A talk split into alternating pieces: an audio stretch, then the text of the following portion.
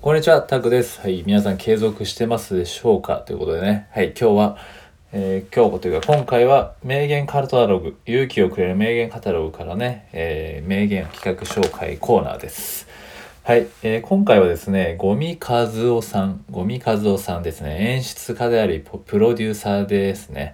で、まあ、この方はね、えっと、マジカルバナナって知ってますかね？マジカルバナナっていうのを考案とか作詞、作曲者としても知られている方ですね。はい。マジカルバナナ、何々と言ったら何々みたいな感じですね。知ってますかね？なんだっけこれ。なんとか、えー、忘れちゃったけど、なんかの番組、なんだっけ？えっ、ー、と、マジカルズノーパワーかな？はい。マジカルスノーパワーだ。それのね、えー、考案者みたいですね。マジカルバナナの。まあ、その方の言葉なんですけど、はい、いきますね。はい、時代をね、読むということは、その時代を生きる。人間の心を読むこと。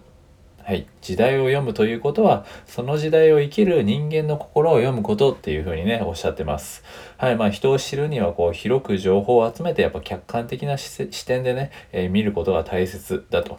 はい。他人のね、気持ちがわからなくても、まあ、分かりたいと思い続ける姿勢が大事ってことですね。他人の、君ね、他人の気持ちがわからなくても、分かりたいと思い続ける姿勢が大事っていうね、これめちゃくちゃ本当に、まあ、プロデューサーの方だからね、そうやってやっぱりこう、視聴者のこととかね、そういうのを見てきている方でしょうし、えー、とても参考になりますよね。まあ、今こうやって時代も今これから変わる、えー、じ、なんですかね、えー、まあ前もね、ちょっと占いの、占い師の方がね、友人の、知人の占い師の方が言ってたんですけど、2020年のね、12月末ぐらいからやっぱり時代っていうのは変わって、ていくっていうふうには言ってます。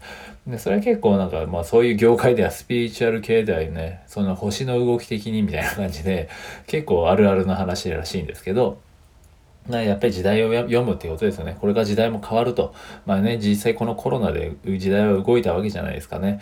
うん、そういう中でもこう、時代を読む。ということはやっぱりその時代を生きるやっぱり人間の心ですよね。人人の心を読むと、まあ、そのためにやっぱりねいろんな人に触れてとかいろんな人の気持ちに立ってとか、まあ、もちろん自分の大事ね気持ちも大事にしてつつですよね。そこは一番ベストね一番大事なとこではありますけどやっぱりね他人の気持ちと、まあ、自分の気持ちでもね分からない時もあるかもしれないですけどやっぱり分かろうとすること、まあ、理解しようとすることっていう思い続ける姿勢っていうのを持ちましょうっていうところでねとてもまあすごくためになるえ、言葉だなと思いました。はい。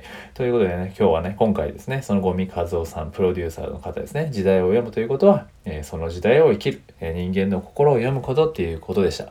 はい。まあ、こうやってね、音声とかもね、えまたある意味時代を読んでいかなきゃいけないなっていうところっていうことです。